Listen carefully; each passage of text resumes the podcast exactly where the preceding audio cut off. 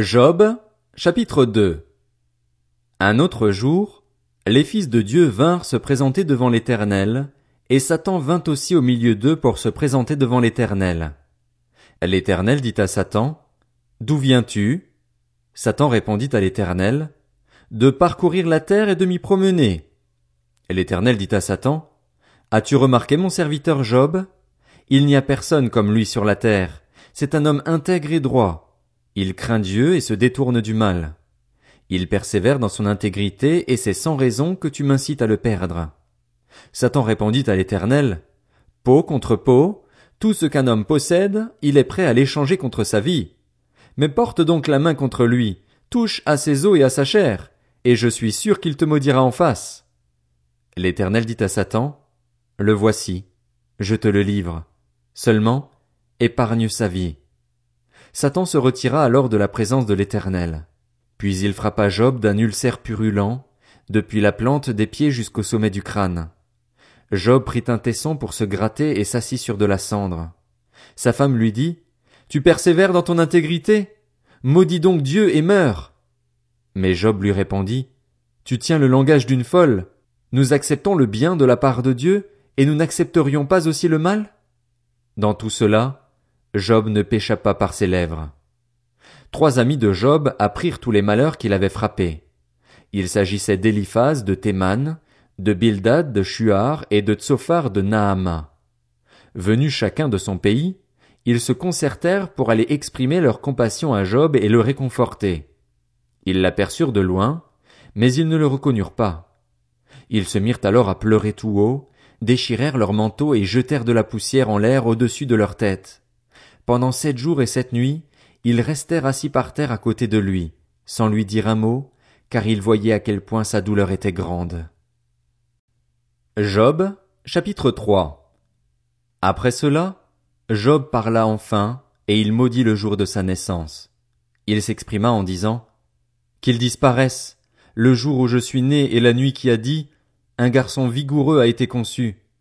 Que ce jour se change en ténèbres, que de là-haut Dieu ne s'en occupe pas et que la lumière du jour ne l'éclaire plus, que les ténèbres et l'ombre de la mort le revendiquent, que des nuages épais s'installent au-dessus de lui et que de sombres phénomènes l'assaillent, que l'obscurité s'empare de cette nuit-là, qu'elle n'ait pas sa place parmi les jours de l'année, qu'elle n'entre pas dans le décompte des mois. Oui, que cette nuit soit stérile, que la joie en soit exclue, qu'elle soit la cible de ceux qui maudissent les jours, de ceux qui savent exciter le Léviathan, que les étoiles de son crépuscule s'obscurcissent, qu'elle attende sans succès la lumière et ne voit pas les lueurs de l'aurore. En effet, elle n'a pas fermé les portes du ventre qui m'a porté pour m'empêcher de connaître le malheur. Pourquoi ne suis-je pas mort dans le ventre maternel? Pourquoi n'ai-je pas expiré au sortir du ventre de ma mère? Pourquoi ai-je trouvé des genoux pour m'accueillir et des seins pour m'allaiter? En effet, maintenant je serai couché, tranquille, je dormirai en ce moment, en plein repos, avec les rois et les conseillers de la terre qui se sont construits des monuments aujourd'hui en ruine, ou avec les princes qui possédaient de l'or et qui accumulaient de l'argent dans leurs maisons. Ou bien, comme l'enfant mort-né qui est resté caché, je n'existerai pas, pareil aux tout petits qui n'ont pas vu la lumière. Là, les méchants cessent de s'agiter, là se reposent ceux qui sont fatigués, sans force. Les prisonniers s'y retrouvent tous en paix, ils n'entendent plus la voix de l'oppresseur. Là, petits et grands sont réunis, l'esclave n'est plus soumis à son maître. Pourquoi Dieu donne-t-il la lumière à celui qui souffre, la vie à ceux qui connaissent l'amertume, qui attendent sans succès la mort et la recherchent plus qu'un trésor, qui se réjouiraient, tout heureux et ravis, s'ils trouvaient le tombeau, à l'homme incapable de savoir où aller et que Dieu cerne de tous les côtés? En effet, la seule nourriture qui se présente à moi, ce sont mes soupirs, et mes cris de détresse déferlent comme l'eau. Ce dont j'ai peur, c'est ce qui m'arrive. Ce que je redoute, c'est ce qui m'atteint. Je n'ai ni tranquillité, ni paix, ni repos, c'est la tourmente qui survient. Job, chapitre 4 Eliphaz de Théman prit la parole et dit, Si l'on tente de te dire un mot, le supporteras-tu? Mais comment serait-il possible de garder le silence? Tu as donné de nombreux avertissements, tu as fortifié les bras qui se baissaient, tes paroles ont relevé ceux qui trébuchaient, tu as affermi les genoux qui pliaient, et maintenant qu'il s'agit de toi, tu es abattu. Maintenant que tu es atteint, tu es bouleversé. Ta crainte de Dieu ne devrait-elle pas être ton soutien? Ton espérance? N'est-ce pas l'intégrité de ta conduite? Cherche donc dans ton souvenir, quel est l'innocent qui est mort? Où a-t-on vu disparaître les hommes droits? Pour ma part, voici ce que j'ai vu. Ceux qui labourent l'injustice et qui sèment le malheur en récoltent les fruits. Ils sont détruits par le souffle de Dieu, ils sont exterminés par le vent de sa colère. Le lion a beau rugir, le fauve a beau gronder, les dents des lionceaux sont brisées. Le lion meurt faute de proie et les petits de la lionne se dispersent. Une parole est arrivée furtivement jusqu'à moi, et mon oreille en a perçu les sons légers. Au moment où les pensées sont agitées par les visions de la nuit, quand un sommeil profond tombe sur les hommes, j'ai été saisi de frayeur et d'épouvante et tous mes os ont tremblé. Un esprit est passé près de mon visage, tous les poils de mon corps se sont hérissés. Quelqu'un se tenait là. Je ne le reconnaissais pas. Une silhouette était devant mes yeux. Il y a d'abord eu un silence, puis j'ai entendu sa voix. L'homme pourrait-il être juste devant Dieu? Pourrait-il être pur devant celui qui l'a fait? Si Dieu ne peut faire confiance à ses serviteurs, s'il trouve des défauts chez ses anges, ce sera d'autant plus le cas pour ceux qui habitent des maisons d'argile aux fondations posées dans la poussière et qui peuvent être écrasés plus vite qu'une mythe. Il suffit d'une journée pour les briser. Ils disparaissent définitivement et personne n'y prête attention. Le cordage de leur vie est-il coupé? Ils meurent sans avoir acquis la sagesse. Job, chapitre 5. Crie donc.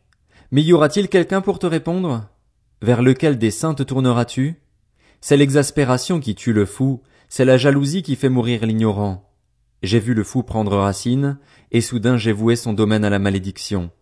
Ses fils s'éloignent du salut, ils sont écrasés à la porte de la ville sans personne pour les délivrer. Sa moisson est dévorée par des affamés qui viennent l'enlever jusque dans les ronces, et un piège guette ses richesses. De fait, l'injustice ne sort pas de la poussière et le malheur ne pousse pas du sol. L'homme naît pour souffrir, tout comme les étincelles s'élèvent pour voler. Quant à moi, je rechercherai Dieu et c'est à Dieu que j'exposerai ma cause. C'est lui l'auteur de grandeurs qu'il est impossible d'explorer, de merveilles si nombreuses qu'il est impossible de les compter. C'est lui qui verse la pluie à la surface de la terre, qui envoie l'eau sur les campagnes. Il relève ceux qui sont abattus et élève jusqu'au salut ceux qui sont dans le deuil. C'est lui qui réduit à néant les projets des hommes rusés, si bien que leurs mains ne peuvent les faire réussir. Il prend les sages à leur propre ruse et il devance les intentions des plus astucieux. Il rencontre les ténèbres au beau milieu de la journée, il tâtonne en plein midi comme dans la nuit. Il sauve le pauvre de l'épée qui sort de leur bouche et de leur puissante oppression. Ainsi, il y a de l'espérance pour le faible, tandis que l'injustice doit fermer la bouche. Il est heureux, l'homme que Dieu corrige. Ne rejette pas l'instruction du Tout-Puissant. En effet, c'est lui qui inflige la blessure, mais il la soigne. Il frappe, mais c'est sa main qui guérit. Six fois il te délivrera de la détresse, et sept fois le mal ne t'atteindra pas. Il te sauvera de la mort pendant la famine et des coups de l'épée pendant la guerre. Tu seras à l'abri des agressions de la langue, tu n'auras pas peur quand viendra la dévastation.